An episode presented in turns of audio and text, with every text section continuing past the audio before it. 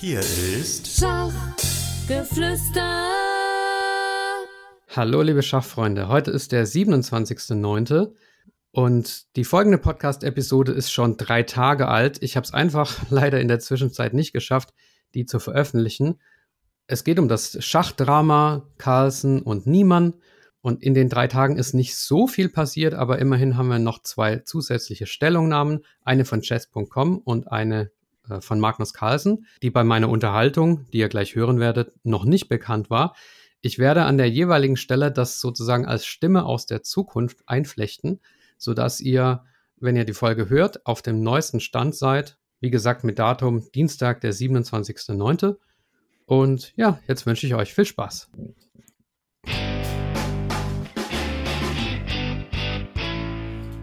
Hallo liebe Schachfreunde, heute ist der 24.09.2022.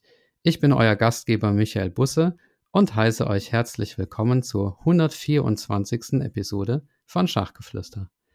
Ja, heute wollen wir über die aktuellen Entwicklungen im Chess-Drama sprechen, also rund um die Betrugsvorwürfe oder vermeintlichen Vorwürfe von Magnus Carlsen gegenüber Hans Niemann. Und dazu habe ich einen Gesprächspartner eingeladen, den ihr schon kennt als Interviewer von Rasmus Warne und Dimitri Kollas hier auf diesem Kanal. Er hat da den Fragenhagel erfunden und er ist auch Produzent des besten Schacheinsteigerkurses auf Udemy. Herzlich willkommen, Benjamin Glock.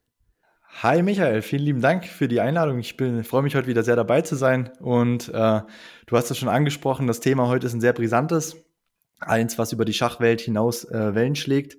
Der vermeintliche Betrugsskandal von Hans Niemann. Und ja, es ist sehr viel diskutiert worden und ich freue mich heute mit dir in dieser Folge, das so ein bisschen zu ordnen, zu systematisieren und vielleicht auch versuchen, objektiv zu betrachten, was da, was da passiert ist. Ja, die wichtigste Frage vorweg, hast du deine Analperlen auch dabei? Meine Analperlen, die äh, liegen immer einsatzbereit hier neben mir, denn falls ich irgendwann mal nicht mehr weiß, was ich sagen soll, dann äh, werden die mir per Vibration die richtigen Worte automatisch äh, übermitteln und das ist, dass ich da immer eine Antwort parat habe.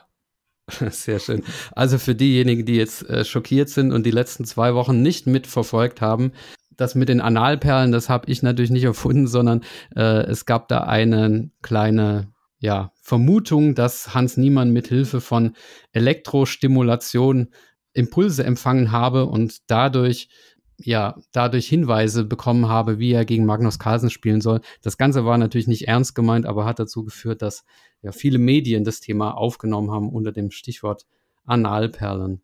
Ähm, konkret war es so, dass Magnus Carlsen ja nach der Niederlage gegen Hans Niemann zurückgezogen hat beim Sinkefield Cup und auch bei der Champions Chess Tour nach einem Zug gegen Hans Niemann aufgegeben hat. Benjamin, ähm, erstmal, bevor wir über den Rückzug und die Betrugsvorwürfe sprechen, sprechen wir doch mal über Hans Niemann selbst wie schätzt du den so als, als Typ ein? Wie empfindest du ihn? Ähm, ist er dir sympathisch oder ja, was denkst du über ihn generell als Schachspieler vielleicht auch? Puh, also um seine schachliche Qualität bewerten zu können, fehlt es mir natürlich äh, ein bisschen an Spielstärke. Sympathisch ist er mir ehrlich gesagt nicht unbedingt. Wobei ich glaube, ähm, oder vielleicht erstmal, um zu erklären, warum ich ihn nicht so sympathisch finde, in dem Interview nach der Partie sind ja so Sätze gefallen wie, ja, das habe ich ziemlich perfekt gespielt und ähm, Magnus muss es ja ziemlich, ähm, oder ich, ich äh, fühle mit Magnus mit, dass er gegen so einen Idioten wie mich verloren hat. Das sind natürlich Sätze, die ja nicht so sympathisch erstmal klingen, aber ich glaube auch, dass er so ein bisschen, ich glaube, Jakob Agard hat es genannt, socially awkward ist ich glaube, er meint das vielleicht gar nicht unbedingt so. Und ich glaube, er ist echt auch ein bisschen nervös immer, wenn die Kamera auf ihn gerichtet ist. Und ähm, ich habe irgendwie immer das Gefühl, ähm, er hat diese Strategie sich zurechtgelegt, vor der Kamera sehr selbstbewusst rüberzukommen. Und vielleicht schießt er da immer ein bisschen übers Ziel hinaus. Also er scheint schon ein sehr, ähm, sagen wir mal, eigenbrötlerischer Zeitgenosse zu sein oder ein sehr spezieller Zeitgenosse zumindest zu sein. Ähm, ja, aber nichtsdestotrotz hat er einen riesen Leistungssprung hingelegt in den letzten Jahren und ähm, das kommt sicherlich nicht von ungefähr. Und er hat ja auch selber über sich gesagt. Er äh, hat die letzten zwei Jahre hauptsächlich äh, zu Hause verbracht, beziehungsweise ist von Turnier zu Turnier gefahren und hat sich ähm, zweimal am Tag Essen bringen lassen und kommt deswegen auch nicht so viel unter Leute. Und ich denke, dann ist auch kein Wunder, dass man so ein bisschen socially awkward ist, oder? Wie denkst du darüber? Ja, ich, ich teile deine Einschätzung. Also grundsätzlich sind mir solche bescheidenen, zurückhaltenden Typen lieber. Ähm, du weißt ja, ich mag Vichy Anand sehr gerne und da ist ja das Beispiel für. Und äh, aber ich glaube auch, dass, dass es solche Typen auch braucht, die ein bisschen offensiver und provokanter sind.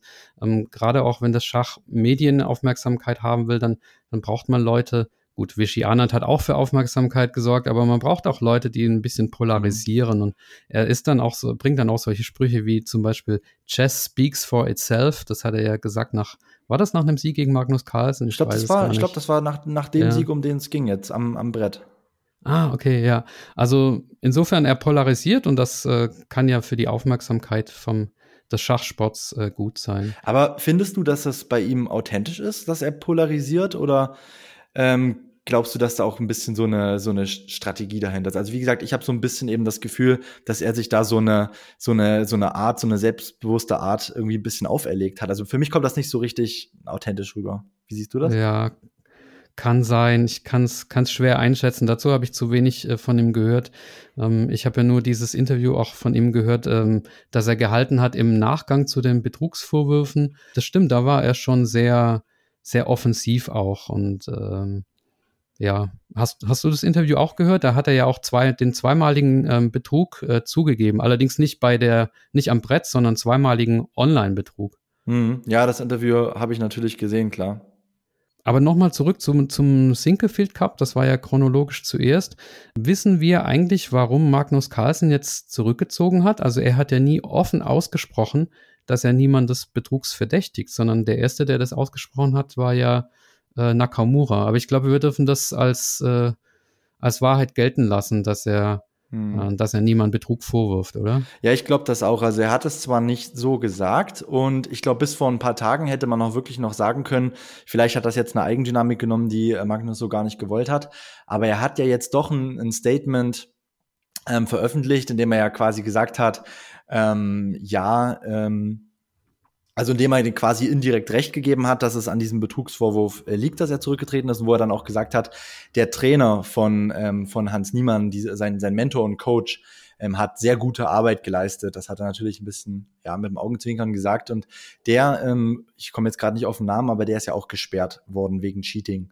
Und da ist ja so ein bisschen seine Theorie, glaube ich, die er ähm, in dem Post vermittelt hat, dass er eben derjenige ist, der die Züge sendet, wie auch immer, über welches Medium auch immer. Genau, die Stellungnahme, von der du gerade sprichst, die war jetzt schon ähm, nach, dem, ähm, nach dem Aufgeben im zweiten Zug beim, bei der Champions Chess Tour. Und der Mentor heißt Maxim Dlugi. Aber äh, lass uns doch noch mal chronologisch das äh, versuchen aufzubereiten, zurück zum, zum Sinkefield Cup. Fabiano Caruana hat auch einen neuen Schachpodcast und der hat, ähm, der hat dort offenbar gesagt, dass äh, Magnus Carlsen schon, als er gehört hat, dass niemand mitspielt, schon Vorbehalte hatte. Mhm. Das fand ich ganz interessant, weil es gab ja auch einige Leute, die gesagt haben, na, Magnus kann einfach schlecht verlieren und, und hat mhm. deswegen aufgegeben.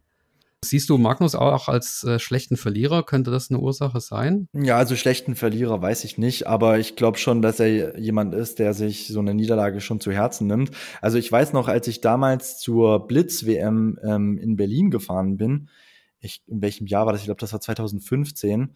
Ähm, da kam ich ein bisschen später, da liefen die Partien schon und ich bin dann äh, vor, vor zu den ersten Brettern gelaufen und da war die äh, Partie von Magnus gerade vorbei und ich habe nur gesehen, wie er aufgestanden ist und seinen Stift geschmissen hat, sich dann das Jackett angezogen ist und, und äh, angezogen hat und weggerannt ist.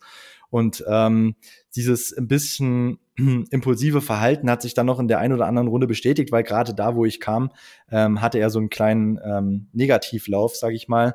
Und ich glaube jetzt nicht, dass er ein schlechter Verlierer ist, aber er, er nimmt sich das schon zu Herzen. Und ich glaube auch, dass er ähm, oder möglicherweise diese Worte, die niemand nach der Partie gewählt hat, dass ihm das auch noch mal so ein bisschen den Rest gegeben hat. Also ihn dann so hinzustellen wie, ja, er hat ja jetzt hier gegen so einen Idioten wie niemand verloren und ähm, er tut, er tut niemand leid und so. Ich glaube, das ist schon was, was möglicherweise bei Carlsen dann so ein bisschen ähm, das fast zum Überlaufen gebracht hat. Aber finde ich ganz interessant, dass du jetzt sagst, er hatte schon vorher Vorbehalte. Wahrscheinlich kannte er die, die Vorgeschichte schon mit diesem ähm, Online-Cheating. Darüber werden wir sicherlich später ja auch noch ähm, sprechen. Ähm, aber ich weiß nicht, ob er nicht dann auch schon ein bisschen geframed ist, ne? wenn er vorher schon Vorbehalte hat und dann die Partie spielt und dann verliert er, dann ist vielleicht wie so ein bisschen eine selbsterfüllende Prophezeiung, weil er halt schon die Sorge hat, er cheatet und dann kommt noch dieses Interview und dann tritt er zurück, ähm, sind vielleicht nicht die allerbesten Vorzeichen. Ja, du hast das Stichwort gerade gegeben, Online-Betrug. Und ähm, interessanterweise ist es ja auch so, dass ungefähr zeitgleich mit dem Zurücktreten von Magnus Carlsen oder mit, ja, mit dem, mit dem Zurückziehen vom Sinkefield Cup ähm, auch gleichzeitig Hans Niemann von chess.com gesperrt wurde. Und keiner weiß so richtig, warum genau jetzt diese Sperrung ähm, durch chess.com ausgesprochen worden ist. Denn diese beiden Betrugsaktionen, die Niemann dann später im Interview zu, zugegeben hat, die waren ja schon Jahre zuvor. Hm. Kannst du dir da einen Reim drauf machen? Gab es da neue Vorfälle? Also ich kann mir da keinen Reim drauf machen.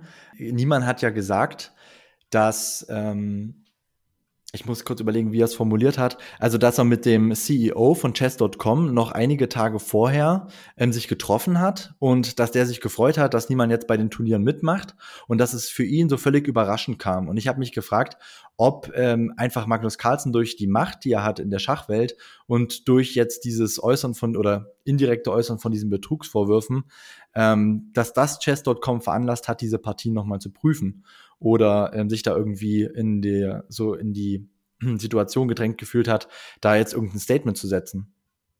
Das kann natürlich sein, ja, dass da kein neuer Betrugsfall war, sondern dass das irgendwie ja einfach nochmal äh, hochgespült wurde.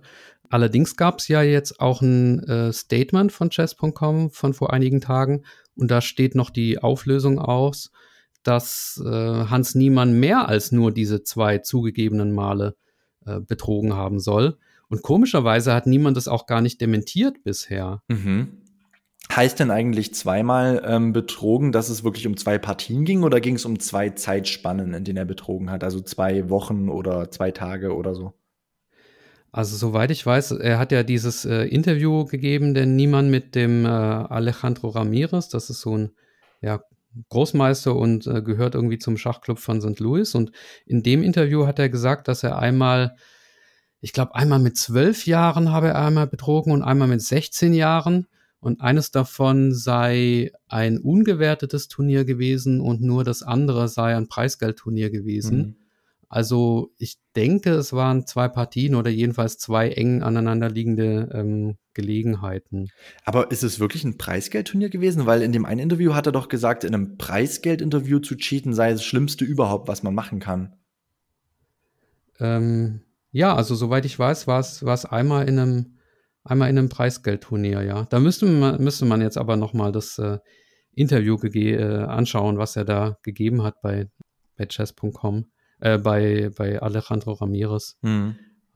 Das war übrigens bemerkenswert. Äh, in der Schachgeflüster Facebook-Gruppe hat jemand hm, vor diesem Interview schon eine Umfrage gemacht, ja, was die Zuschauer glauben oder was die Gruppenmitglieder glauben, ob Hans Niemann betrogen hat in der Partie gegen Magnus Carlsen. Und da war ungefähr Hälfte Ja, Hälfte Nein. Und nach dem Interview waren plötzlich alle auf der Seite von Niemann. Also das äh, hat die Leute offenbar überzeugt, äh, was er da gesagt hat. Obwohl er ja zweimal Cheating zugegeben hat online. Dieses Interview nach der fünften Runde, oder? Wo ähm, der Kommentator ihn dann so ein bisschen gegrillt hat und ohne Engine ihn dann ähm, die, also ich glaube nach der vierten Runde hat er ihn so ein bisschen gegrillt und hat ihn dann die, ähm, die Varianten ansagen lassen, ohne Engine. Und nach der fünften hat er dann gesagt, hey, hier ist ein Elefant im Raum, bitte sprich darüber, bitte äußere dich zu den Cheating-Vorwürfen. Und dann hat er ja ausgeholt. Dieses Interview meinst du, oder? Ja, genau, genau. Ja, also ich fand die, die Argumente, die er da ähm, geliefert hat, die waren ziemlich stichhaltig, nämlich dass diese Variante, die ja sehr schwierig vorherzusehen war, die da gespielt wurde und, und der sich sehr gut auskannte, dass die durch Zugumstellung ähm, aufs Brett kam und dass das eigentlich ähm, in der katalanischen Eröffnung durchaus eine, eine Variante ist, die man sich anschauen kann, die dann eben durch Zugumstellung ähm, zustande gekommen ist. Und dafür hat ja auch ähm, Jan Gustafsson oder dafür hat sich ja auch Jan Gustafsson ausgesprochen, dass das eine Möglichkeit ist. Und ich glaube schon, dass gerade im deutschsprachigen Raum, in der deutschsprachigen Community, das Wort von unserem Nationaltrainer Jan Gustafsson auch Gewicht hat. Ja, definitiv. Was meinst du eigentlich? Also viele argumentieren ja auch mit der Unschuldsvermutung und sagen, mhm. ähm, wenn Magnus Carlsen jetzt keine weiteren Beweise vorlegt, solange muss Hans Niemann als unschuldig gelten, zumindest äh, bezüglich des Cheatens am Brett. meinst du, was sagt dein, dein Rechtsgefühl sozusagen? Darf sich jemand auf die Unschuldsvermutung ähm, berufen, wenn er zweimal schon Online-Betrug zugegeben hat? Oder ist das was völlig anderes? Steht ihm das zu? Ähm, also ich finde prinzipiell schon, dass es was anderes ist, wenn man ähm, online in einem Spaßturnier oder jetzt in freien Partien mal cheatet. Ähm, ist, äh, wenn man online in einer Wertungspartie beziehungsweise in einer, in einer Partie betrügt, wo es Preisgeld gibt, dann finde ich, hat schon einen ähnlichen Stellenwert wie am Brett. Ähm, aber bevor wir vielleicht über die Unschuldsvermutung sprechen, lass uns noch einen Schritt ähm, zurückgehen und mal zusammentragen, was gibt es denn überhaupt an Indizien bisher? Also was hat denn ähm, Carlsen veranlasst, äh, überhaupt zurückzutreten? Also wir haben zum einen die Tatsache, dass er sich in so einer seltenen Variante sehr gut auskannte. Eine Variante, die schwer vorherzusehen war und wo er ziemlich überzeugend gespielt hat, nicht fehlerfrei gespielt hat, aber schon Züge gefunden hat, die für Menschen, sagen wir mal, recht schwierig zu finden sind. Also so kann man es, glaube ich, ungefähr festhalten, oder? Das ist das Erste. Mhm. Das Zweite ist, dass er sich dann im Nachgang etwas unglücklich in den Interviews verhalten hat, dass er ähm, teilweise ein bisschen planlos wirkte, was die Varianten anging, dass er dann so ein bisschen argumentiert hat mit im Sinne von, na ja, schau dir doch die Stellung an, die ist doch klar gewonnen und äh, kannst du 100 Großmeister fragen, diese Stellung ist auf jeden Fall gewonnen. Also eher so Scheinargumente gebracht hat und sich da einfach so ein bisschen unglücklich präsentiert hat, würde ich mal sagen. Ja, und schwache Analysen wurden ihm vorgeworfen, ne? dass er halt nicht Großmeisterniveau habe, zumindest beim Analysieren. Mhm. Ja, genau. Ähm, diese zwei Sachen gibt es. Was, was haben wir noch als Indiz? Ja gut, wir haben noch ähm, den schnellen Spielstärkeanstieg. Ne? Da gibt es mhm. Leute, die sagen, das sei quasi unmenschlich, so schnell könne man sich nicht verbessern. Da gibt es aber auch andere, ich glaube, Jakob Agard war das, der im Perpetual Chess Podcast gesagt hat, Moment mal, das stimmt so nicht. Es gibt auch andere, wie zum Beispiel Eric Geisi jetzt, ne, der der, ähm, ich glaube, morgen ist es, das Champions Chess Tour Finale gegen Magnus Carlsen spielt und auch von, von 0 auf 100 gestartet ist oder seinerzeit Anish Giri vor einigen Jahren, der habe auch so einen äh, unheimlichen Spielstärkeanstieg äh, hingelegt. Und gerade im Zuge der Pandemie kann ich mir das mhm. auch vorstellen, dass viele einfach ja, die Pandemie besonders gut genutzt haben und äh, dann erst jetzt wieder so mit, mit Wiederbeginn der Turniere einfach ähm, so hochkatapultieren. Also ich würde das eher nicht so als starkes Indiz nee, sehen, oder was Sehe ich du? auch nicht, sehe ich auch nicht. Also wir hatten jetzt eine Pandemie, wie du schon sagst. Die Leute hatten Zeit zu trainieren, aber die Leute hatten wenig Gelegenheit zu spielen und sie sind einfach viel stärker geworden in der Zeit, also insbesondere die jungen Spieler, die sich noch entwickeln und konnten das aber einfach am Brett in gewerteten Partien nicht so zeigen. Und deswegen liegt es ja ein bisschen in der Natur der Sache, dass da größere Sprünge dann möglich sind, wie wenn man konstant spielt. Also das finde ich auch ein relativ ähm, schwaches Argument. Dann gibt's eben noch ähm, das Indiz, dass ähm, er in der Vergangenheit gecheatet hat. Ähm, wie, wie du schon gerade angesprochen hast. Also da gab es eben Fälle, wo er ähm, online äh, betrogen hat. Das hat er auch zugegeben. Wobei da stellt sich mir die Frage, das wusste man ja vorher. Magnus hätte ja sagen können, hey, du hast früher mal online gecheatet und ich will nicht gegen dich antreten, ich spiele das Turnier nicht mit. Hätte man ja machen können. Deswegen finde ich, kann man das jetzt für dieses konkrete Beispiel am Brett jetzt nicht als Argument nehmen. Also man kann ihn jetzt, finde ich, nicht ähm, für das verurteilen, was er in der Vergangenheit gemacht hat, weil sonst hätte man das auch schon vorher machen können. Sonst hätte man ihn ja ausladen können.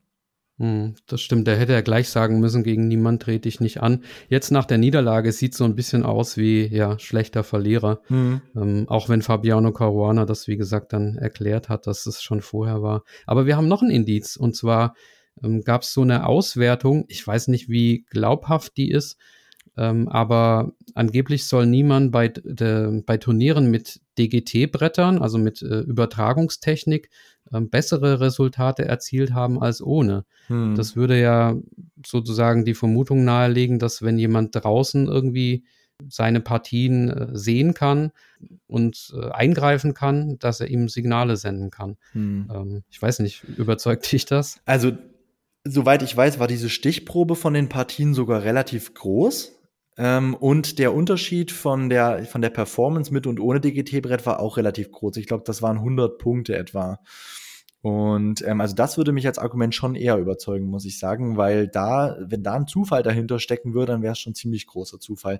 Ich habe aber allerdings natürlich diese Statistik nicht geprüft und kann natürlich jetzt nicht sagen, ja, ähm, dem stimme ich zu, zu 100 Prozent zu. Also dafür müsste man natürlich erstmal die Daten sich ähm, selber anschauen. Aber wenn das äh, so ist, wie es dargestellt wurde, dann fände ich, wäre das schon ein, ein größeres Argument, ja. Hm. In St. Louis haben die ja dann irgendwann die Sicherheitsvorschriften erhöht und haben zusätzliche Untersuchungen gemacht. Ich weiß nicht, welche Art von elektronischem Scanner da eingesetzt worden ist, aber hm, glaubst du, man könnte, wenn tatsächlich mit irgendwelchen elektronischen Hilfsmitteln äh, betrügt wird, ähm, man, man könnte sich auf die äh, darauf verlassen? Ähm, nee, glaube ich ehrlich gesagt nicht. Also ich glaube schon, dass es heutzutage Möglichkeiten gibt, sowas zu entwickeln, ohne dass es, ähm, ohne dass man da von einem Elektroscanner überführt wird. Also ich glaube, es gibt schon ziemlich viele schlaue Köpfe, die sowas umgehen könnten. Oder man könnte ja auch, ich meine, man macht die Überprüfung ja am Anfang der Partie, also wenn die Spieler reinkommen, man könnte sowas natürlich jetzt sagen, wie wenn es zum Beispiel irgendein mini kleiner ähm, Ohrstöpsel ist, den man sich dann ähm, ins Ohr steckt und den man nicht sieht. Sowas könnte man natürlich auch auf der Toilette deponieren oder könnte das irgendwo anders deponieren. Also eigentlich müsste man diese Kontrollen, damit die wirklich effektiv sind, fortlaufend machen. Aber ich kann mir ehrlich gesagt nicht vorstellen, dass das zu 100 Prozent auch immer anspringt. Also ich glaube schon, dass es schlaue Köpfe gibt und Ingenieure gibt und ITler gibt, die sich da irgendetwas überlegen könnten, ähm, um das zu umgehen. Also, oder wie schätzt du das ein? Ja, fürchte ich auch. Na klar, das ist ja wie beim normalen Doping in Anführungszeichen normal. Ne? Also normal ist es nicht, aber du, du weißt, was ich meine mit, ja. mit Dopingsubstanzen. Da ist es ja auch so, dass die, dass die Entdeckungstechnik sozusagen, die, die, die Medizin immer so ein äh, Stück hinter denen, die die Dopingmittel erfinden, hinterherhechelt. Oder aber auch mhm. bei der IT-Sicherheit ist es auch so. Ne? Die, die, die Hacker sind immer einen Schritt äh, vor denjenigen, die die versuchen, das zu verhindern. Also ja. kann ich mir ähnlich vorstellen. Wobei der Schiedsrichter des, des Turniers ja auch gesagt hat, es gab keine Auffälligkeiten. Also das ist ja immerhin auch ein, auch ein Statement, was der abgegeben hat. Dieser Chris Bird äh, heißt der. Ja, Gut, ich habe keinen Einblick, wie aufmerksam die tatsächlich so sind während, äh, während den Runden. Also ob die jetzt wirklich die Spieler permanent beobachten oder ob die da auch einfach mal rumlaufen und äh, ja, dem nicht große Beachtung schenken. Weil ich glaube halt wirklich, wenn Hans betrogen hat, dann wird es jetzt nicht so sein im Sinne von, er kriegt permanent irgendwie die Züge angesagt. Also das glaube ich auf keinen Fall. Ich glaube, ähm, ich weiß jetzt nicht, ob es über Analperlen funktioniert hat, aber ich glaube wirklich, dass es, wenn dann eher so ein Prinzip ist, ähm, wenn es kritische Stellungen sind, wenn es wirklich ähm, gerade um eine Abzweigung geht, die ähm, die Partie in die eine oder die andere Richtung lenkt, äh, wenn vielleicht ein, ein Opfer gerade möglich ist oder irgendein scharfer Zug möglich ist, dass dann ein Signal gesendet wird, Achtung, schau hier mal ein bisschen genauer rein, hier könnte was drin sein. Und ich glaube, dass auf dem Level, also Hans Niemann ist ja ein super starker Schachspieler, dass das auf dem Level schon ausreicht, um einen Unterschied zu machen. Weil, ich meine, du spielst auch Schach, jeder kennt die Situation, wo man, wo man ewig am Brett sitzt und sieht, okay, ich habe jetzt zwei ähm, zwei mögliche Fortsetzungsmöglichkeiten äh, oder, oder noch mehr. Und die werden die Partie einfach in eine völlig unterschiedliche Richtung lenken. Und ich kann nicht durchrechnen, wie es am Ende aussieht, welche Variante besser ist. Und da muss man einfach auf sein Bauchgefühl hören. Aber wenn dann irgendein, äh, irgendein Signal kommt, so nach dem Motto, hey, schau jetzt mal tiefer rein. Ähm, oder vielleicht kann man ja auch ähm, so ein Signal senden im Sinne von, ähm, jetzt solltest du aggressiv spielen oder jetzt, jetzt solltest du nicht aggressiv spielen, dann glaube ich, könnte das schon ausreichen, um wirklich ähm, da einen signifikanten Spielstärkeanstieg zu bewirken. Ja, gebe ich dir recht. Also da reicht auch manchmal eine kritische Situation pro Partie, ne, die, die entscheidet. Und man muss ja nicht unbedingt mal den richtigen Zug vorsagen, sondern das kann ja auch viel subtiler sein. Ja. Wir haben zum Beispiel im Schachverein einen, der hat 2100 irgendwas und der sagt, naja, das kann ja auch schon bei einem Turnier oder bei einem Mannschaftswettkampf, wenn dein Mannschaftskollege länger bei dir stehen bleibt, allein das kann schon ein Signal für dich sein, ne, mhm. ne, dass er dass da jetzt sozusagen in der Situation was drin ist, ne? dass du eine Taktik ja. rechnen sollst, dass irgendwie was geht. Ne? Ja. Also das kann, können schon ganz subtile Signale können schon ausreichen, um, um einen Hinweis zu geben. Aber das heißt jetzt noch nichts für den Fall niemand, sondern das ist nur generell ein Zeichen oder eine, eine Beschreibung dessen, dass ähm, dass man jetzt nicht irgendwie jeden Zug vorgesagt kriegen muss.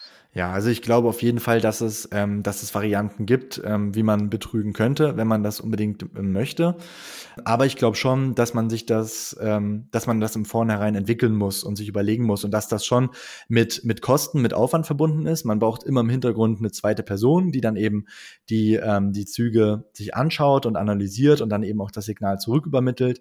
Und man hat natürlich auch ein Risiko, erwischt zu werden. Und wenn man erwischt wird, dann ist die Reputation und eigentlich die ganze Schachkarriere hinüber. Das heißt, ich glaube, wenn man es jetzt aus so betriebswirtschaftlicher Sicht sieht, sind äh, die Risiken und die Kosten, die damit einhergehen, so ein Tool zu entwickeln und auch wirklich anzuwenden, auch über längere Zeit und dann nicht, nicht erwischt zu werden. Also sowohl physisch nicht erwischt zu werden, aber auch von dieser Cheating-Detection-Software, von diesen Algorithmen, die, die schauen, ob du menschliche Züge machst oder nicht Also ich glaube, dass das schon mit, mit großem Kosten und Aufwand verbunden ist. Und wenn ich mir jetzt die Preisgelder anschaue, ähm, die sind ja jetzt äh, verglichen mit anderen Sportarten jetzt nicht ultra hoch. Es ist ja jetzt kein WM-Kampf gewesen oder so.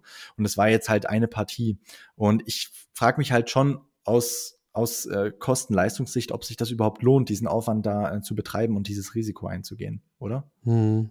Ja, ich meine, wenn das jemand macht, dann will er wahrscheinlich einfach die das Gefühl haben, mal gegen Carlsen gewonnen zu haben, selbst wenn man weiß, äh, oder auch die Anerkennung dafür zu bekommen, selbst wenn man weiß, dass, dass es nicht ehrlich war. Aber ähm, das ist jetzt natürlich keine, keinerlei äh, Rechtfertigung dafür, sondern ähm, wir sehen das vor dem Fairness-Gedanken und ähm, hm. äh, verurteilen das Cheating natürlich an, an der Stelle ausdrücklich. Aber sag mal, ähm, der Hans Niemann hat ja danach gesagt, dass er auch nackt spielen würde, um zu beweisen, äh, dass er da keine elektronische Vorrichtung hat. Und dann hat er angeblich ein Angebot bekommen von irgendeiner Erotikseite für eine Million Dollar genau das zu machen, nämlich äh, nackt äh, Schach zu spielen. Da haben wir auch noch nichts gehört von ihm. Aber es klingt ein bisschen wie eine Geschichte aus dem Paulanergarten, oder?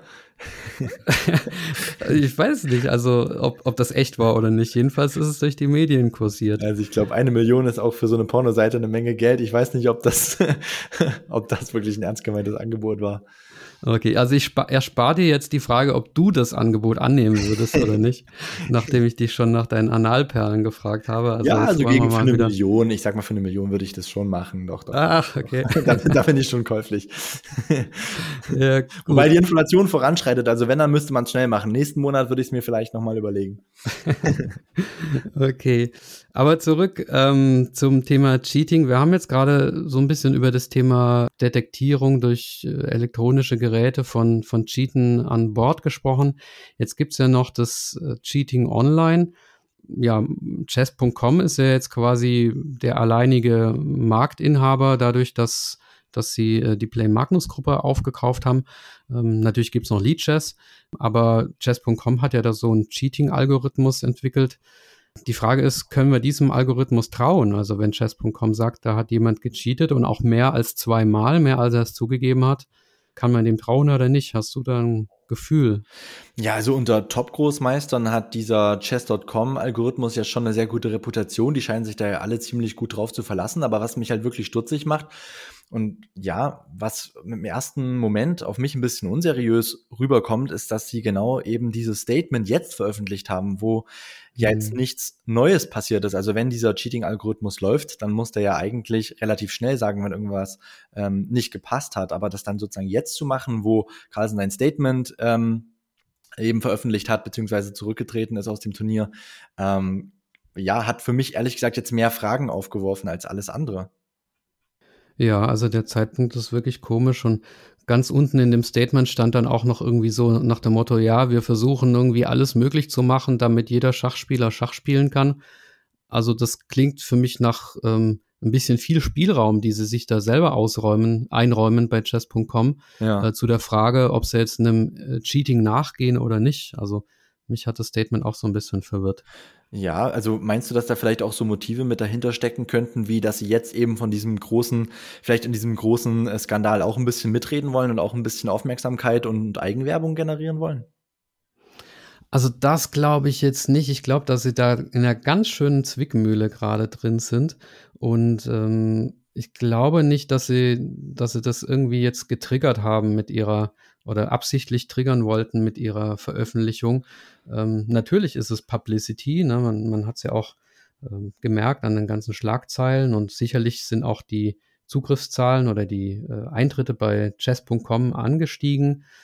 Aber ich glaube, so eine Situation, in der sie gerade sind, äh, wo jeder mit Argusaugen da drauf guckt, also ich möchte gerade weder in der Haut von chess.com noch in der Haut von Carlsen noch in der Haut von Hans Niemann sein. Hm. Hm, ja, aber ich meine, so Stichwort Cancel Culture, also heutzutage gibt es ja so den Trend, dass Dinge, die öffentlich oder in der öffentlichen Meinung in Verruf geraten, dass dann jeder sich davon erstmal distanzieren möchte. Und so kam es mir halt auch ein bisschen bei chess.com vor, so nach dem Motto, okay, Hans Niemann hat höchstwahrscheinlich gecheatet, wir distanzieren uns jetzt irgendwie von ihm und vom Cheaten natürlich generell. Ähm, aber das ist natürlich jetzt nur mal so eine, eine Idee, vielleicht steckt ja auch wirklich viel mehr dahinter. Ja, ich denke, wir werden doch noch, ich, ich meine, wie gesagt, das, die Antwort auf dieses Statement ist noch offen. Die haben ja bei chess.com dem Hans Niemann offenbar eine Äußerungsfrist äh, gegeben Und äh, die werden ja dann irgendwann sagen müssen, ob sich diese, dieser Vorwurf, den sie in den Raum gestellt haben, dass er häufiger als zweimal gecheatet haben soll, ob sich der bewahrheitet oder nicht. Dafür spricht natürlich auch ein Stück weit die Einschätzung von anderen Spitzenspielern. Der Levon Aronian zum Beispiel hat auch gesagt, naja, er wisse, dass äh, Hans Niemann nicht, nicht so richtig der sauberste ist. Also das ist ja auch schon, hm. es ist sicherlich noch, es reicht noch nicht für eine, für eine Verurteilung, ne? aber ähm, es ist auf jeden Fall schon mal ein Statement. Hm. Ja, Aber dagegen gibt es jetzt zum Beispiel auch diesen, ähm, ich weiß nicht, ob du von dem gehört hast, dieser Ken Reagan, das soll so ein Cheating-Experte sein. Mhm. Ähm, angeblich irgendwie eine ja, Cheating-Autorität, äh, selber auch internationaler Meister. Und der hat ein Interview mit dem Albert Silver von Chessbase geführt und hat äh, gesagt, dass er keine Auffälligkeiten festgestellt hat, auch online nicht. Mhm. Also. Ja, schwierig zu sagen. Also Peter Heine Nielsen hat ihm ja so ein bisschen seine Schachkompetenz streitig gemacht. Er sei ja nur IM und es fehlt quasi, es fehle quasi der Schachwelt ein Cheating-Experte, der sich sowohl auf dem Gebiet der Statistik extrem gut auskennt, der aber auch ein sehr, sehr starker Schachspieler ist. Weiß ich jetzt nicht. Also für meinen laienhaften Geschmack ähm, sollte ein IM-Titel schon ausreichen, um ähm, genug Schachverständnis zu haben, um das bewerten zu können, was ein menschlicher Zug ist und was nicht. Ähm, ja. Ja, kann ich auch nicht beurteilen, ob das ausreicht oder nicht. Also der Peter Heine Nielsen wünscht sich ja da so eine, und das ist auch in einem Perlen vom Bodensee-Artikel heute äh, gut rausgekommen, der wünscht sich ja eigentlich die FIDE als, als Instanz. Und die mhm. FIDE hat ja auch eine Stellungnahme abgegeben. Hast du die gelesen heute noch? Ja, die habe ich auch gelesen. Hm. In der Stellungnahme haben sie ja Magnus Carlsen auch ein bisschen kritisiert, dass, ja. es, dass es nicht die sauberste Vorgehensweise war, ähm, die er gewählt hat. Ja, also da, dazu wollte ich auch noch kommen, aber zunächst nochmal, also Sie haben sich da so positioniert für diejenigen, für diejenigen, die die Stellungnahme nicht gelesen haben, dass Sie sich sozusagen das Cheating stärker angucken wollen. Die haben natürlich das Problem, dass sie von vielen Turnieren ja gar nicht die Ausrichter sind. Ne? Also diese Champions Chess Tour gerade, die, die läuft irgendwie noch über die äh, Play Magnus Gruppe und äh, die ganzen Chess.com Turniere, Lead Chess Turniere, da sind sie ja überall nicht drin, aber haben da trotzdem gesagt, dass sie sich äh, so ein bisschen, ja, vielleicht möglicherweise zur Autorität zum Thema Cheating äh, hochschwingen wollen oder dass sie das zumindest an, äh, stärker angehen möchten. Und ich glaube, das ist auch bitter nötig. Mhm.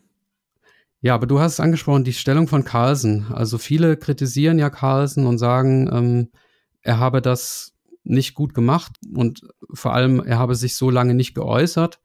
Also quasi Vorwürfe in den Raum gestellt durch seinen Rückzug und dann aber nichts mehr gesagt. Wie wertest du dieses Verhalten? Ähm, ist es in Ordnung oder nicht? Ähm, also ich kann es nicht nachvollziehen, ehrlich gesagt. Also er hat ja bei diesem, bei diesem Twitter-Post ähm, diesen, dieses Video von äh, Jose Mourinho mit verlinkt, in dem er sagt, ähm, if I speak, I'm in big trouble. Also er möchte quasi nicht sagen, weil er Angst hat, sonst Ärger zu bekommen. Und ich finde, wenn du Weltmeister bist, ähm, wenn du der wahrscheinlich stärkste und möglicherweise sogar einflussreichste Spieler aller Zeiten bist und dich dann von einem äh, Turnier zurückziehst und du natürlich weißt, ähm, was das für Wellen schlägt, dann musst du schon, finde ich, sagen, was deine Indizien sind und was deine Begründung ist. Dann zu sagen, hey, ich krieg Ärger, wenn ich jetzt spreche. Ich finde, mit dem, mit dem Statement hat er sich ein bisschen zu leicht gemacht.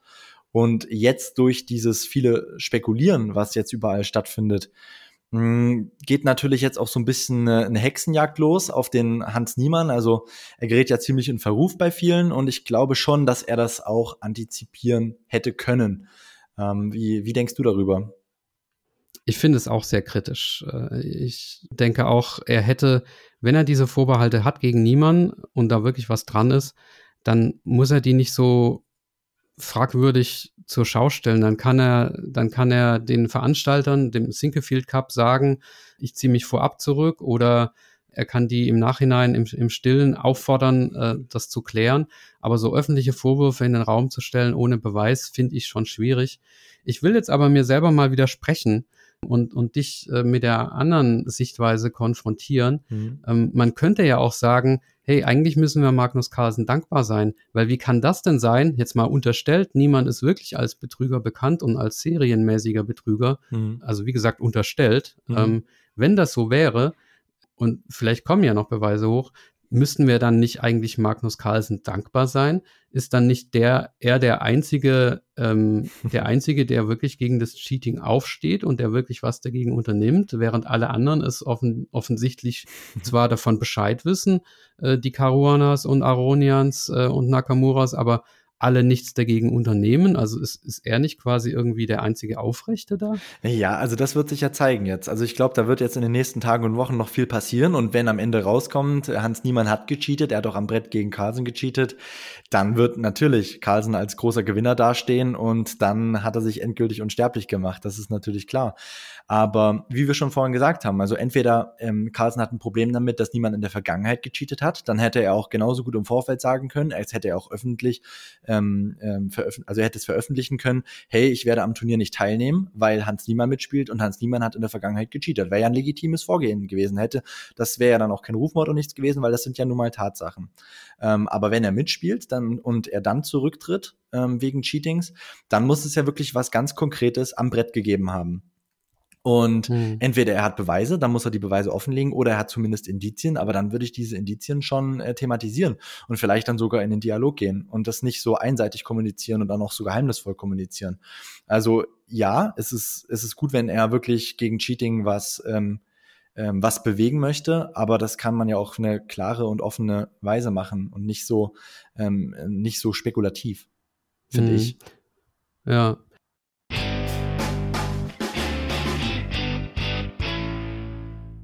Hallo liebe Schachfreunde, an der Stelle möchte ich einen Hinweis auf meine beiden Partner geben, und zwar einmal die Schachakademie Chessamy. Wie ihr wisst, bekommt ihr 10% Verkaufsermäßigung auf die Kurse von Chessamy. Zum Beispiel gibt es dort äh, Eröffnungskurse und auch äh, Kurse zum Mittelspiel und Endspiel für verschiedene Spielstärken. Und für mich sind das die besten Kurse, die es im deutschsprachigen Markt gibt, aber bildet euch da gerne selber ein Urteil. Und die zweite Ressource, die ich euch ans Herz legen möchte, ist AimChess. AimChess hat einen bestimmten Algorithmus, mit dem es eben ähm, Motive und Auffälligkeiten aus euren Online-Partien erkennt, die ihr bei Chess.com, Leadchess oder Chess24 spielt. Und in dem Dashboard könnt ihr dann euch durch verschiedene Tools klicken und Situationen nochmal nachspielen, die ihr, die nicht so gut geklappt haben in eurer Partie und ähm, bekommt da auch individuelle Tipps basierend auf euren Spielerlebnissen. Mit dem Code SCHACH30 bekommt ihr da auch 30% auf den ersten Monat, wenn ihr euch für das kostenpflichtige Abo entscheidet. Und jetzt zurück zur Folge.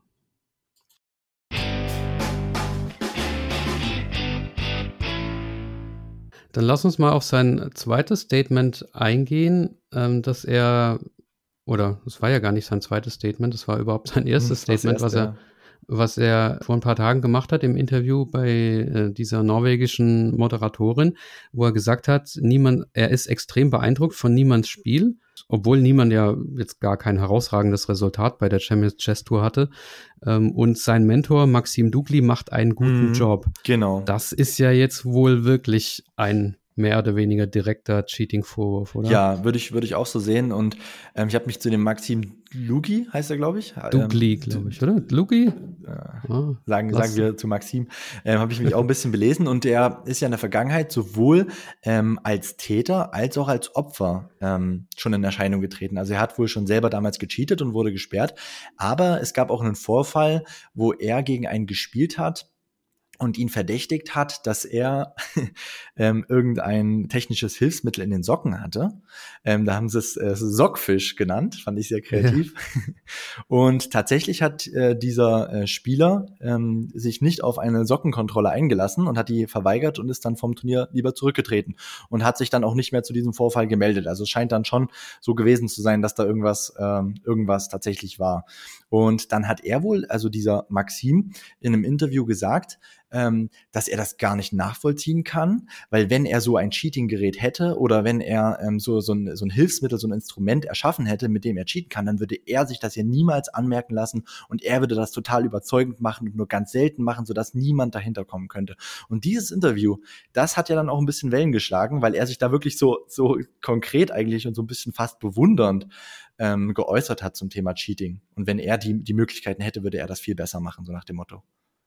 Ja, also mit dem Namen, du hast recht, Dlugi, ähm, kann natürlich auch sein, dass ihm jetzt das Interview völlig zu Unrecht äh, zur Last gelegt wird, ne? dass, dass jetzt viele ja. den viel zu einfachen Schluss ziehen. Naja, okay, er hat damals gesagt, ja. ähm, wenn er wüsste, wie es geht, würde er es klüger nutzen. Natürlich. Das heißt ja, ja. noch nicht, dass er es jetzt wirklich Nein, absolut nicht, um Gottes Willen. Aber das, das passt halt so ein bisschen ins Bild. Wir haben viele Sachen, die irgendwie ähm, ein bisschen verdächtig sind. Es sind alles so ein bisschen Indizen. Irgendwie hat man das Gefühl, ähm, es geht nicht so ganz mit rechten Dingen zu aber es gibt halt keine konkreten Beweise und die Indizien sind halt auch nicht so klar. Und deswegen ähm, finde ich halt auch dieses Vorgehen von, äh, von Carton und die, die Kommunikation von ihm einfach ein bisschen, ja, nicht, ähm, nicht einem, eines Weltmeisters angemessen. Hm.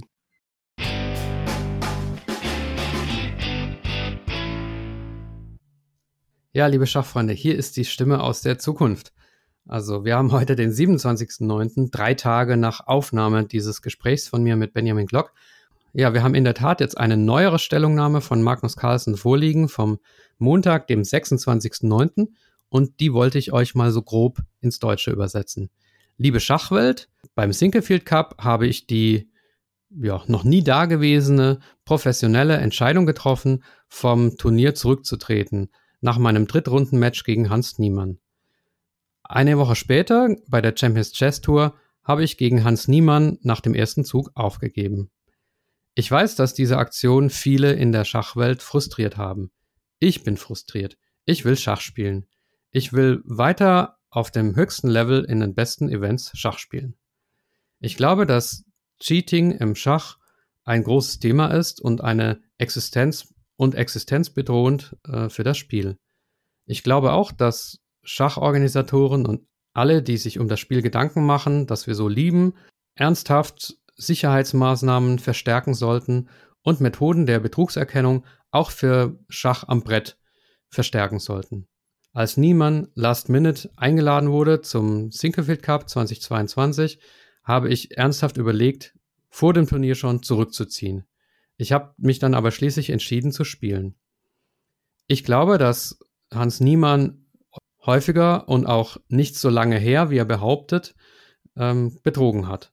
Seine Fortschritte am Over-the-Board-Schach sind unüblich.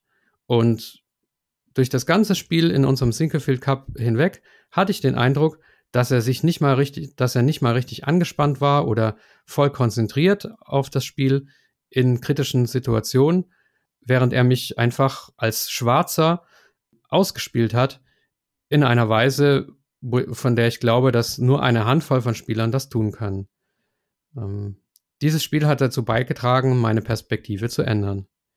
Wir müssen etwas tun gegen Cheating und ich gehe da voran. Ich will nicht spielen gegen Leute, die wiederholt in der Vergangenheit gecheatet haben, weil ich auch nicht weiß, was, zu was diese Leute in der Zukunft fähig wären. Ich würde gerne noch mehr sagen. Leider zu dieser Zeit bin ich begrenzt in dem, was ich sagen kann, ohne ausdrückliche Erlaubnis von Hans Niemann. Bisher bin ich nur in der Lage, über meine Aktionen zu sprechen und diese Aktionen haben klar zum Ausdruck gebracht, dass ich nicht bereit bin, Schach mit niemand zu spielen.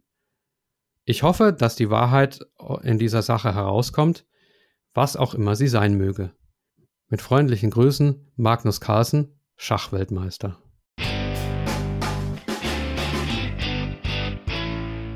Zwischendurch, ich meine, Peter Heine Nielsen hat sich ja auch geäußert im, wo war das, im Chicken Chess Podcast, mhm. Hat aber auch nicht so richtig viel gesagt, ne? Also da hat er sich auf ja. seinen Status als Angestellten von Magnus Carlsen berufen, hat sich da ein bisschen äh, zurückgezogen. Ja, ja, ich habe die Folge auch gehört. Ähm, so ganz viel kam tatsächlich nicht rüber.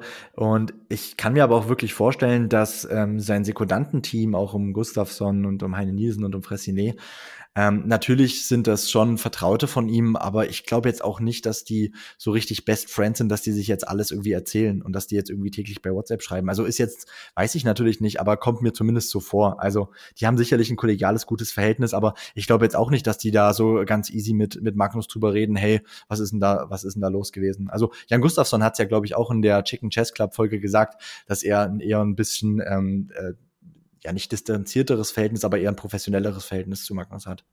Ja, ich glaube, Peter Heine hat schon ein relativ enges Verhältnis und ähm, ich war überrascht, als, als er äh, gesagt hat, äh, dass er selber nicht wusste, dass, dass er nach zwei Zügen oder nach einem Zug aufgeben will. Also da war Peter Heine Nielsen selber darüber überrascht. Insofern äh, nehme ich ihm das tatsächlich ab, dass er, dass er so viel auch gar nicht sagen kann. Hm. Aber es ist schon erstaunlich, dass Carlsen da so, also so, so ein Thema, über das die ganze Welt spricht, ja, ähm, quasi jetzt als Privatthema irgendwie behandelt. Also hat er da keinen Ratgeber?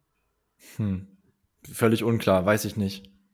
Also mich ich meine, er hat ja jetzt schon einen geschädigten Ruf irgendwie, ne, durch, durch den offenbar wirtschaftlichen Misserfolg seiner Play Magnus Gruppe, die jetzt verkauft werden muss an den größten Konkurrenten und dann mhm. auch die Nichtverteidigung des WM-Titels. Also irgendwie zerstört er gerade so gefühlt so ein bisschen sein Denkmal. Ja, ja, das stimmt. Ähm, ich habe letztens einen ganz lustigen äh, YouTube-Kommentar gelesen, ähm, der hieß, das war auch der Top-Kommentar. Ähm, wollen wir jetzt nicht einfach diesen Teil überspringen und dahin vorspulen, wo äh, Magnus einen äh, langen Rauschebart hat und auf Island lebt? Also ein bisschen in diese Richtung äh, geht's ja tatsächlich, ne? Also ähm, aber wie gesagt, einer von beiden wird, ähm, wird, denke ich, am Ende Verlierer sein. Also entweder Magnus oder, oder niemand, nämlich dann, wenn er, wenn er tatsächlich gecheatet hat. Und das ja, ist ehrlich gesagt, ich glaube, es werden beide Verlierer sein. Also selbst wenn jetzt niemand tatsächlich überführt wird, auch Carlsen wird da angekratzt aus der Sache rauskommen. Hm. Ja, möglicherweise, weiß ich nicht. Ja, was mich so ein bisschen auch, also, dass dieses Online-Cheating, dass das existiert, ich meine, das kriegt man ja selber mit, wenn man, also ich kriege auf chess.com ab und zu auch irgendwelche E-Mails, dass ich jetzt äh, Punkte gut geschrieben bekomme, weil mein Gegner des Cheatings überführt mhm. wurde. Wobei früher war das öfters als, als jetzt, muss ich sagen. Mhm. Äh, komisch eigentlich. Aber ähm, over the board habe ich irgendwie nie das Gefühl gehabt, dass man da jetzt Angst haben muss, äh, gecheatet äh, zu haben. Ähm, hm. Ja, das wäre ja schon eine Zäsur irgendwie, wenn, wenn das, äh, wenn man da jetzt immer Angst haben muss, wenn der niemand da irgendwie was entdeckt hat. Aber gut, in der Bezirksklasse oder der hm. Landesliga wird das wahrscheinlich nicht, äh, nicht passieren, dass ja, man. Also das glaube ich auch nicht. Also online, also mich persönlich jetzt interessiert das online auch ziemlich wenig. Also wenn ich jetzt da 100 Partien spielen und zwei da tatsächlich gecheatet haben und ich dann jetzt in zwei Blitzpartien halt einen Computergegner hatte und keinen echten Gegner und dann, äh, und dann vermöbelt worden bin, ja, mein Gott, dann ist es halt so. Also da mache ich mir jetzt keine großen Gedanken drüber. Und ich meine, wenn die Leute das systematisch machen, dann haben sie auch relativ schnell ein hohes Rating. Und mein Rating ist einfach so niedrig. Ich werde immer gegen andere gepaart, die auch niedriges Rating haben. Und dann können sie das ja nicht so oft machen, weil dann hätten sie ja nicht so niedriges Rating. Also ich finde es nicht gut, um Gottes Willen. Und äh, ich will auch nicht gegen Cheater spielen. Aber wenn das jetzt ab und zu mal vorkommt in einer freien Partie, in einer freien Blitzpartie, ähm, finde ich, geht die Welt für mich jetzt nicht unter. Ja, ja, verstehe ich einerseits. Andererseits ist auch für mich Online-Cheaten auch ein klarer Fairplay-Verstoß und kein Kavaliersdelikt. Also der Jakob Agard hat das auch so ein bisschen verglichen mit, naja, Online-Cheaten ist so wie Kaugummi-Klau, ne? Und ähm, Over-the-Board-Cheaten, das ist wie so ein bewaffneter Raubüberfall. Äh, das ist viel schlimmer. Ich mhm. weiß nicht, ob ich ihn da richtig verstanden habe. Mhm. Ähm, kann auch sein, dass ich ihn falsch interpretiert habe, aber so ein bisschen kam es so rüber. Äh, ich weiß nicht, weil das ist ja beides ein Verstoß gegen den Fairplay-Gedanken. Also, also, ich, ich finde, das hat nichts mit, äh, nicht unbedingt was mit dem Format zu tun, also mit Over the Board oder online. Ich finde, es hat eher was damit zu tun, um was geht es. Man kann ja auch ähm, auf Lead-Chats irgendwelche Mannschaftskämpfe spielen. Man kann ja auch auf Lead-Chats in Turnieren mitspielen, wo es vielleicht Preisgeld gibt. Da finde ich es auch genauso schlimm. Aber ich finde, wenn das jetzt ähm, freie Freundschaftspartien sind, ich meine, da finde ich es auch nicht gut. Aber ähm, ja, da geht für mich persönlich die Welt nicht unter. Ich finde es halt, je, je größer der Preis, je größer das Ansehen oder der Titel, ähm, der damit verbunden ist, desto schlimmer ist es, egal ob online oder über OTB. Hm. Jetzt haben wir noch eine Äußerung noch ausgelassen, und zwar hat Magnus Carlsen ja jetzt gesagt, er will nächste Woche, wenn also diese Champions Chess Tour vorbei ist, äh, will er was sagen. Hast du irgendein Gefühl, was da rauskommt? Will er sich entschuldigen? Wohl kaum. Hm. Schwer zu sagen. Also ich schätze Magnus jetzt nicht als den Typ ein, der sich unbedingt oder dem es leicht fällt, sich zu entschuldigen. Also ich glaube, er sieht sich schon so ein bisschen ja als ähm, als Alpha-Tier in der Schachwelt. Ähm, ich glaube, ich würde es aber nicht ausschließen, dass es tut. Ähm, Gerade wenn er vielleicht dann doch reflektiert hat, dass es zu viel war, was er gemacht hat. Aber ich könnte mir wirklich vorstellen, dass das entweder wirklich eine eine Kommunikation rüberkommt, die wieder ähm, vielleicht nicht so hundertprozentig klar ist, wo er vielleicht noch, noch mehr Andeutung macht oder vielleicht auch äh, die Andeutung ein bisschen konkreter formuliert im Sinne von, was sind seine Indizien? Oder halt aber, dass er dann wirklich sagt, nee, das und das ist passiert, ich habe das und das gesehen. Und vielleicht äh, wollte er auch deswegen am Anfang nicht sprechen, vielleicht war es ja auch wirklich ein taktischer Zug, weil er sich erstmal äh, weil er sich erstmal überlegen äh, wollte, was hängt denn da eigentlich überhaupt dran, wenn ich jetzt, jetzt mal wirklich angenommen, theoretisch, er hätte jetzt gesehen, ähm, dass niemand äh, ein Gerät im Ohr gehabt hätte oder irgend so etwas. Vielleicht wollte er sich auch erstmal rückversichern, was hängt denn da dran? Ne? Stichwort Ru äh, Rufmord, Stichwort ähm, vielleicht, was sind auch rechtliche Schritte, die unternommen werden könnten und so weiter und so fort. Vielleicht war es jetzt auch erstmal ein Abwarten und jetzt will er seine finale Entscheidung verkünden oder sein, sein finales ähm, Indiz verkünden. Keine Ahnung.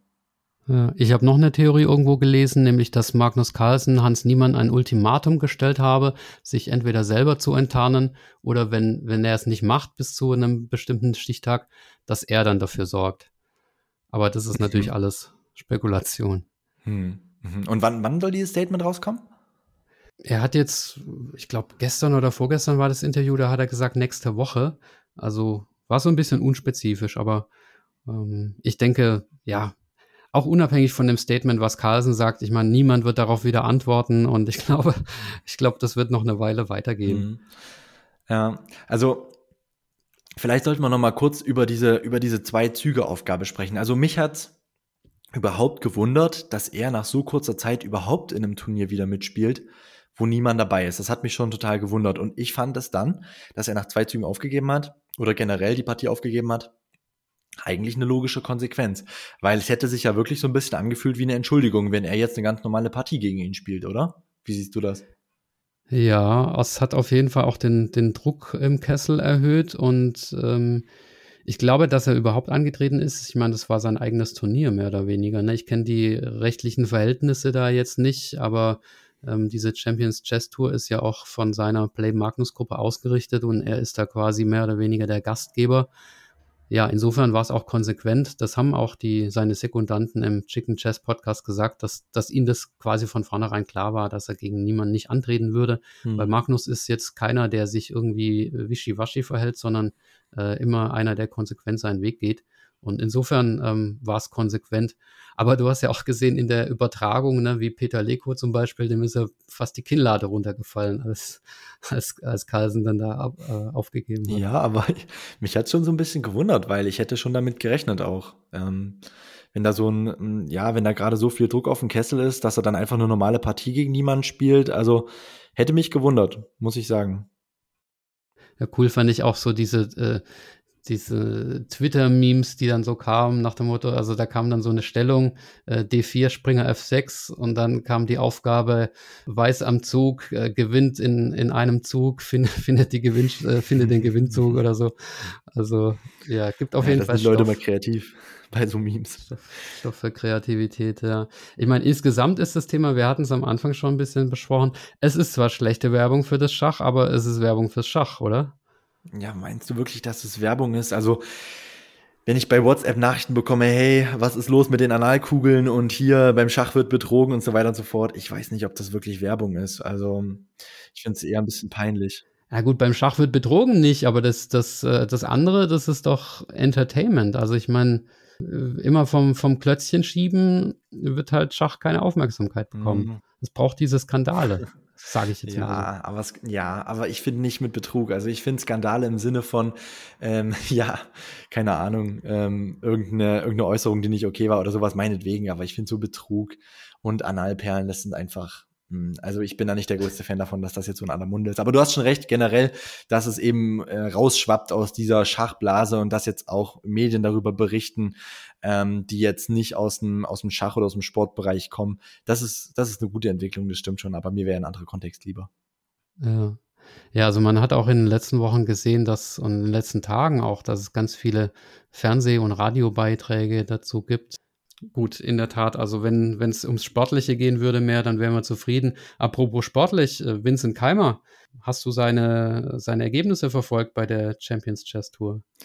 Ja, also er hat ja schon vorher bei der polnischen Extraliga ähm, den Sprung auf die 2.7 geschafft. Das war eine wirklich eine super Sache. Im Live-Rating war er dann ja, glaube ich, sogar schon fast bei 2.27 und ist dann äh, durch die zwei Niederlagen in den letzten beiden Runden ähm, leider wieder ein bisschen abgestürzt, aber immerhin 2.7. Und dass er jetzt ins, ins Halbfinale gegen Carlsen gekommen ist und äh, sogar gegen äh, Prag gewonnen hat im Viertelfinale gegen das indische Talent, was ja auch ungefähr in seinem Alter ist und was immer so ein bisschen auch so ein Benchmark, glaube ich, auch für seine Leistung ist. Das war natürlich echt eine ja, finde ich schon ein Paukenschlag. Und gegen Carlsen hat er sich teuer verkauft, ähm, hat die ersten beiden Partien ja dann äh, Remis gehalten. In der dritten Partie ähm, war es sehr nah dran am Remis halten. Er hat ein schwieriges Endspiel sehr lange gut verteidigt, ähm, ist dann aber leider dann doch ähm, zum Schluss eingebrochen. Gut, in der vierten Partie musste er dann, musste dann noch Sieg spielen und das hat er dann nicht geschafft und dann nochmal verloren. Aber wow, also mega Respekt vor dem, was er, was er gerade, was er gerade leistet. Und ich finde auch abseits vom Schachbrett, wenn man ihm beim Sprechen zuhört, wie gut er Englisch spricht, wie differenziert er ist. Und ähm, ich finde, er verkörpert einfach sehr gut so diesen, diesen werdenden Profisportler. Ähm, er ist, glaube ich, sehr fokussiert und ja, also wirklich cool, dass er, dass es gerade so gut bei ihm läuft. Ja, man muss sich ja auch überlegen, er hat sein Abi gemacht. Das heißt, er hat ja die ganze Zeit noch äh, andere Dinge im Kopf gehabt mhm. als Schach.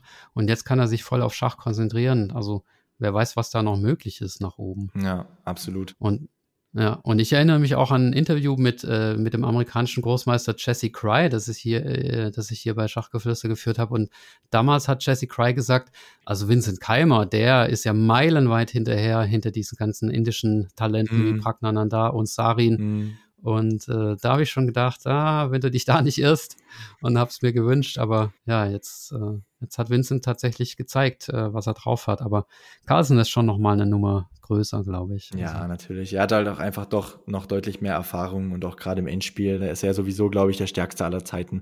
Und ich meine, dass man dann im Endspiel, in einem etwas schlechteren Endspiel dann gegen Carlsen verliert. Es gab auch schon Leute, die haben in, in ausgeglichenen und etwas besseren Endspielen gegen Carlsen verloren. Also ich glaube, dass da braucht er überhaupt nicht traurig sein. Und in zwei, drei Jahren sieht die Sache, glaube ich, auch schon wieder anders aus.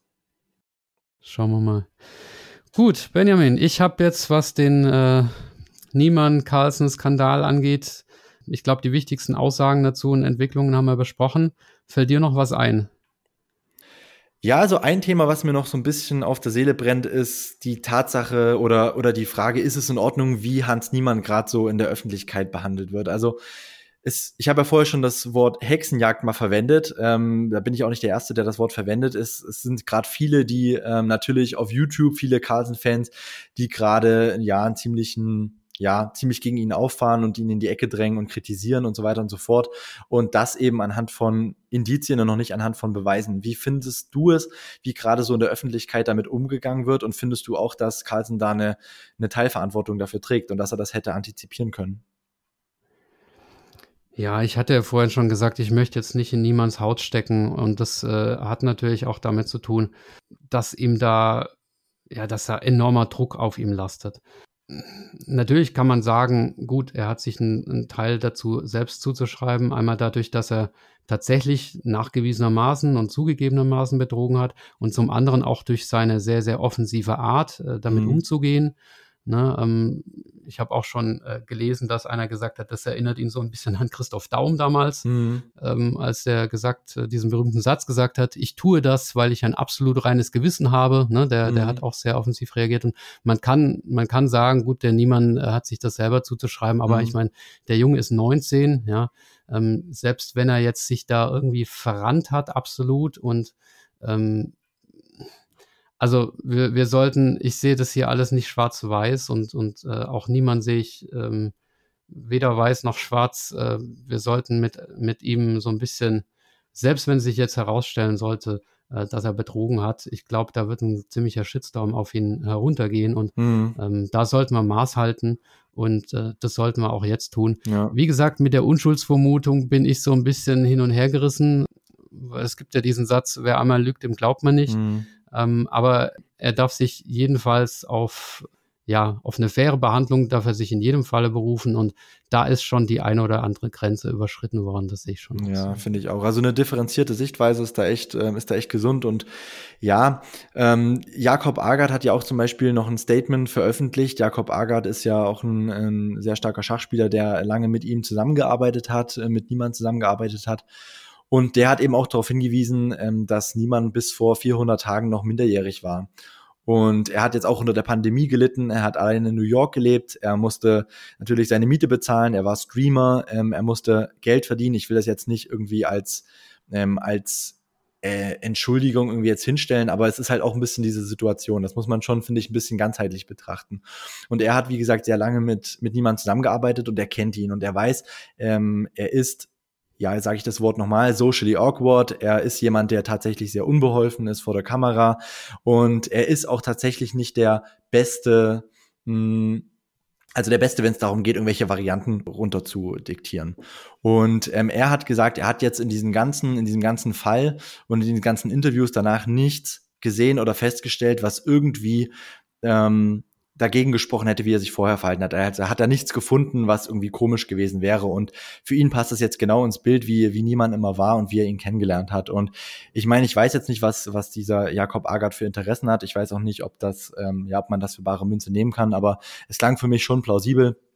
Und er meinte, er ist ein junger Mann, der, wie gesagt, bis vor 400 Tagen noch minderjährig war und den man ähm, halt auch ein bisschen in diesem Licht betrachten muss. Und deswegen finde ich es schon äh, gerade ein bisschen krass, was dann viele ähm, viele Leute auf YouTube und so ähm, dann von sich geben. Hm. Ja, und das ist auch sehr, sehr polarisiert. Also es sind ja. auch wieder sehr starke Meinungen, ne? obwohl ja ersichtlich noch nicht alle Fakten auf dem Tisch liegen, obwohl jeder nur einen Teil der, der, der Informationen hat, äh, die zur ja. Verfügung stehen. Es kommt ja, kommt ja immer wieder was Neues hoch. Dennoch äh, gibt es sehr, sehr gefestigte Meinungen und man ist entweder pro Carlsen oder pro Niemann und da wünsche ich mir auch mal ein bisschen ähm, mehr, mehr graue Schattierungen als, als schwarz und weiß und äh, nicht so zwei so Lager. Das ist eigentlich völlig unnötig, dass die Schachwelt sich hier in Lager ja. äh, aufteilen lässt. Also das muss nicht sein.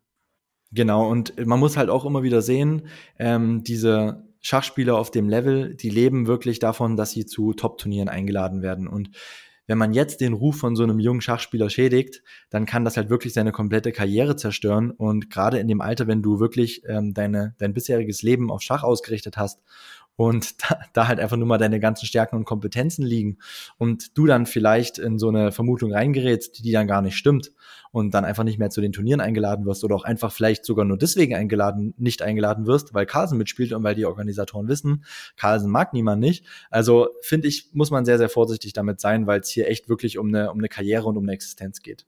Ja, also wenn niemand tatsächlich äh, dann am Ende unschuldig in Anführungszeichen ist, ja, dann in der Tat, also dann, dann wurde ihm definitiv Unrecht getan, weil sein Ruf ist, äh, sein Ruf hat gelitten durch die ganze Geschichte. Ja. ja. Um, ähm, selbst, selbst wenn, ja, genau.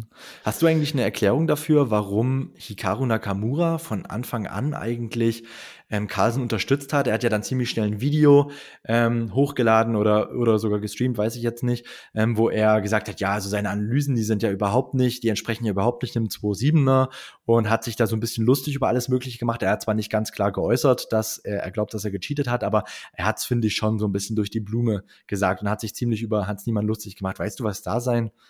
Ja, seine Motivation dahinter war? Ich kann nur spekulieren, dass möglicherweise Nakamura über ähnliche Informationen verfügt wie auch Carlsen und Aronian und eben glaubt zu wissen, ähm, dass niemand äh, tatsächlich gecheatet hat. Wobei ich auch gehört habe in einem Video von den Perlen vom Bodensee, dass Nakamura das so ein bisschen zurückgenommen hat und gesagt hat, naja, äh, es gibt keine richtigen Beweise gegen niemanden. Also hm. ähm, der, der sei da ein bisschen zurückgerudert angeblich. Aber wobei an der Stelle äh, bringst du mich nochmal auf ein anderes Thema. Und zwar habe ich gehört, dass äh, chess.com wohl irgendwie so eine Liste hat mit Großmeistern, die äh, tatsächlich des Cheatings überführt worden sind, also durch ihren eigenen Algorithmus. Und wohl einigen anderen Großmeistern angeboten habe, äh, diese Liste äh, einzusehen Allerdings äh, müssen diese Leute dann so ein äh, NDA unterschreiben, also so eine, hm. so eine Einverständniserklärung, dass sie nichts davon äh, veröffentlichen. Mhm. Also, und angeblich habe auch Jan Gustafsson so ein Angebot bekommen und auch Jesse Cry. In irgendeinem Podcast habe ich das gehört. Ich weiß es nicht mehr, in welchem das war. Ähm, und äh, beide hätten das Angebot abgelehnt, weil sie gesagt haben, das wollen sie gar nicht wissen. Also, das wäre ja schon äh, ein, ein, ein starkes Stück. Und wer weiß, vielleicht hat Nakamura diese Liste gesehen äh, und niemand stand drauf oder keine Ahnung. Aber dann ist auch die, wieder die Frage, warum dann nur gegen niemand, ne? Also ja. warum, warum geht man das Thema dann nicht grundsätzlicher an? Aber findest du diese Vorgehensweise legitim? Also ich meine, dieser, dieser Chess.com ähm, Algorithmus, der mag zwar gut sein, aber der wird doch wahrscheinlich auch nicht hundertprozentig zuverlässig sein. Und wenn da jetzt irgendein Name zu Unrecht draufsteht, fände ich das jetzt auch schon wieder sehr kritisch. Also da habe ich mal eine klare Antwort, nein. Das finde ich nicht legitim. Ja. Also äh, da, dazu ist dieser Algorithmus, äh, ich kenne ihn nicht, aber er ist sicherlich nicht unfehlbar. Mhm. Und äh, mit dieser Liste hausieren zu gehen, also ich liebe chess.com, ich verbringe da Teile meines Tages drauf. Aber ähm, wenn das wirklich so sein sollte, wie gesagt, ich habe es auch nur auf Podcasts gehört, äh, mhm. das finde ich schon ein sehr merkwürdiges Vorgehen, mit, mit ja. so einer Liste rumzuwedeln.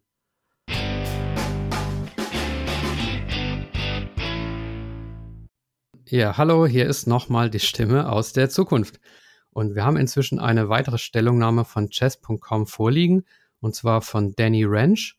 Der ist dort nicht der CEO, der, also der Chef, das ist der Erik Allebest, aber der Erik Allebest hält sich meistens im Hintergrund und der Danny Ranch äh, nennt sich dort Chief Chess Officer. Also das ist sozusagen der inhaltlich Verantwortliche für das Ganze. Und der hat, ich glaube, es ist Reddit, ich, ich erkenne das Format nicht, also der hat jedenfalls ein eine äh, Stellungnahme abgegeben, die sich auf einen anderen Kommentar bezieht. Und zwar, ich übersetze das jetzt mal so sinngemäß äh, frei ins, ins Deutsche.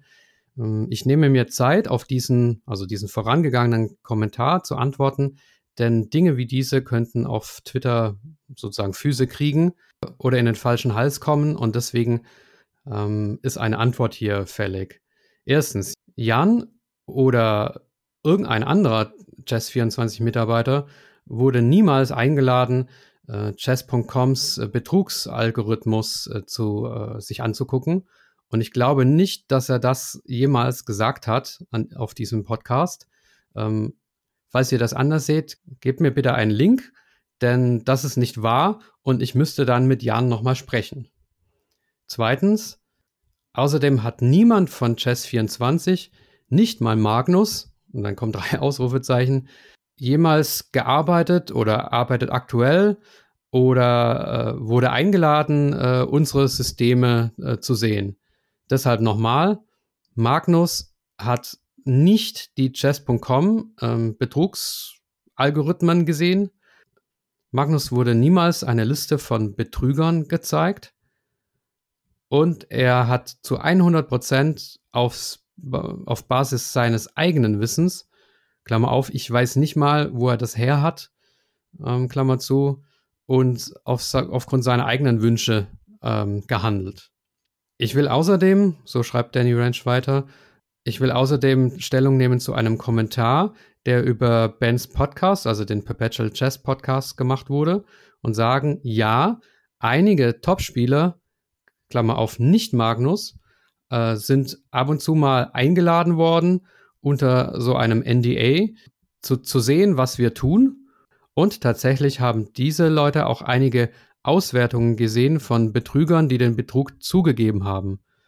In Klammern, es gab viele mehr Betrüger, aber wir haben nur diejenigen gezeigt, die schriftlich und privat unter einem NDA die schriftlich und privat unter einem NDA, also unter einer Vertraulichkeitserklärung, dieses Cheaten zugegeben haben. Magnus und das Team von Chess24 sind nicht auf dieser Liste. Okay, zurück von der Gegenwart in die drei Tage alte Vergangenheit und, zum, und zu dem Talk mit Benjamin Glock.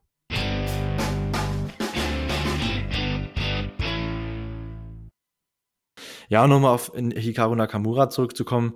Also ich glaube halt, Hikaru ist immer so ein Typ, der sehr gerne polarisiert. Er arbeitet ja immer gerne mit Clickbaits und mit, ähm, mit spektakulären Headlines und und so weiter. Und ich glaube, er wollte auf jeden Fall einfach Stellung dazu beziehen und er wollte das nicht ähm, an, an sich vorbeiziehen lassen und da kein Video drüber machen. Und ich glaube, dann war halt die Frage, ähm, wie positioniert er sich? Und ich könnte mir schon vorstellen, dass er einfach Carlsen äh, eher näher steht und vielleicht auch ein bisschen Vorbehalte gegen Niemann hat. Ich meine, Niemann war auch ein, äh, ein Streamer-Konkurrent und ist natürlich auch, ähm, stammt auch aus den USA. Und ich könnte mir einfach vorstellen, dass er dann gesagt hat, jawohl, ähm, jetzt macht er mal so ein Video und, und spricht ein bisschen Carlsen zu und jetzt rudert er wieder zurück und hat jetzt halt seine Klicks und seine Aufrufe, aber äh, ist auch nur so eine, so eine Spekulation. Mhm.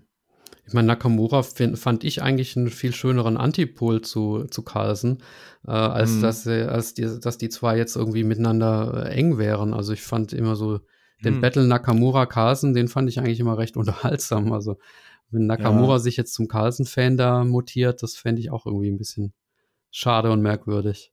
Ja, ja, stimmt. Naja. So, jetzt haben wir, glaube ich, tatsächlich die wichtigsten Aspekte besprochen. Ähm, wir schauen mal, was die nächsten Tagen, Tage und Wochen damit so bringen. Ja, Benjamin, an der Stelle würde ich sagen, wir lassen uns den Spaß am Schach auf gar keinen Fall verderben, sondern gucken umso gespannter äh, zu und ähm, spielen nach wie vor leidenschaftlich Schach, oder? Das machen wir auf jeden Fall. Ich bin total gespannt, was da so die nächsten Tage und Wochen noch passieren wird. Und wer weiß, vielleicht ähm, werden wir uns ja nochmal zu einem Teil 2 hier zusammentreffen und werden die neuesten Ereignisse beleuchten. Also wie gesagt, hat mir total Spaß gemacht, da äh, mit dir drüber zu sprechen und vielleicht kommt da ja noch mehr und wir machen nochmal einen Folgetermin. Ja, das ist doch mal ein Angebot. Also wenn es sich lohnt, wenn noch genügend passiert und ich glaube fast, das wird so sein, äh, dann können wir das gerne machen. Hast du noch schachlich was vor in den, in den nächsten Tagen? Erzähl doch mal nochmal kurz zum Abschluss. Schachlich was vor. Also, morgen ist Auswärtsspiel. Ähm, wir fahren morgen nach Königssee ähm, in aller Herrgottsfrühe. Ist ein kleiner Ort in Thüringen, ähm, wo unsere erste Mannschaft spielt. Und das nächste Open, was vor der Tür steht, ist dann die offene internationale bayerische Meisterschaft am Tegernsee im November. Ich glaube, das hatte ich auch schon mal in, einem, in, einer vorherigen Folge erzählt. Da freue ich mich auch schon wieder sehr drauf. Ähm, ist immer sehr gut organisiert. Und ansonsten im Dezember nur noch ein paar kleinere Wochenendturniere, die anstehen. Genau. Und wie sieht es bei dir aus? Ist bei dir noch irgendetwas geplant? Ja, tatsächlich. Also wir haben gerade die Vereinsmeisterschaften laufen und am Wochenende werde ich äh, zu meinen Eltern fahren mit den Kids.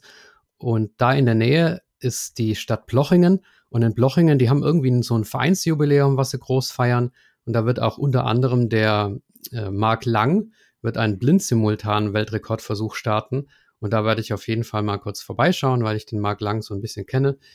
Und ja, da freue ich mich drauf. Und dann am Tag darauf, am 3. Oktober, da haben wir dann zu Hause bei uns im Dorf so ein kleines Wein- und Käsefest, nennt sich das. Da werden wir mit dem Schachstand aufwarten und so ein bisschen die Kinderbetreuung übernehmen an dem Fest und hoffen, den ein oder anderen äh, Interessenten für unseren Verein anzusprechen. Und am, ähm, ich glaube, 9. Oktober oder sowas, da beginnen dann die Punktspiele, also unsere Liga, die fängt dann an. Also ja, ist einiges los auf schachlicher Ebene zurzeit. Gut, dann vielen Dank und wir bleiben so oder so in Kontakt und äh, wünsche ich dir noch einen schönen Abend. Das machen wir auf jeden Fall. Vielen Dank, Michael, nochmal für die Einladung und ich wünsche dir auch einen schönen Abend. Bis bald. Bis dann. Tschüss. Tschüss.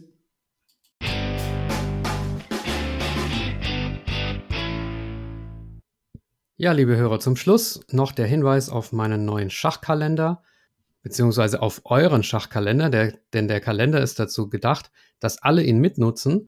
Unter schachtermine.com könnt ihr eure Turniere, eure Trainingslager, eure was auch immer für schachliche Veranstaltungen anstehen, eintragen und dann erscheinen die auf dem Kalender.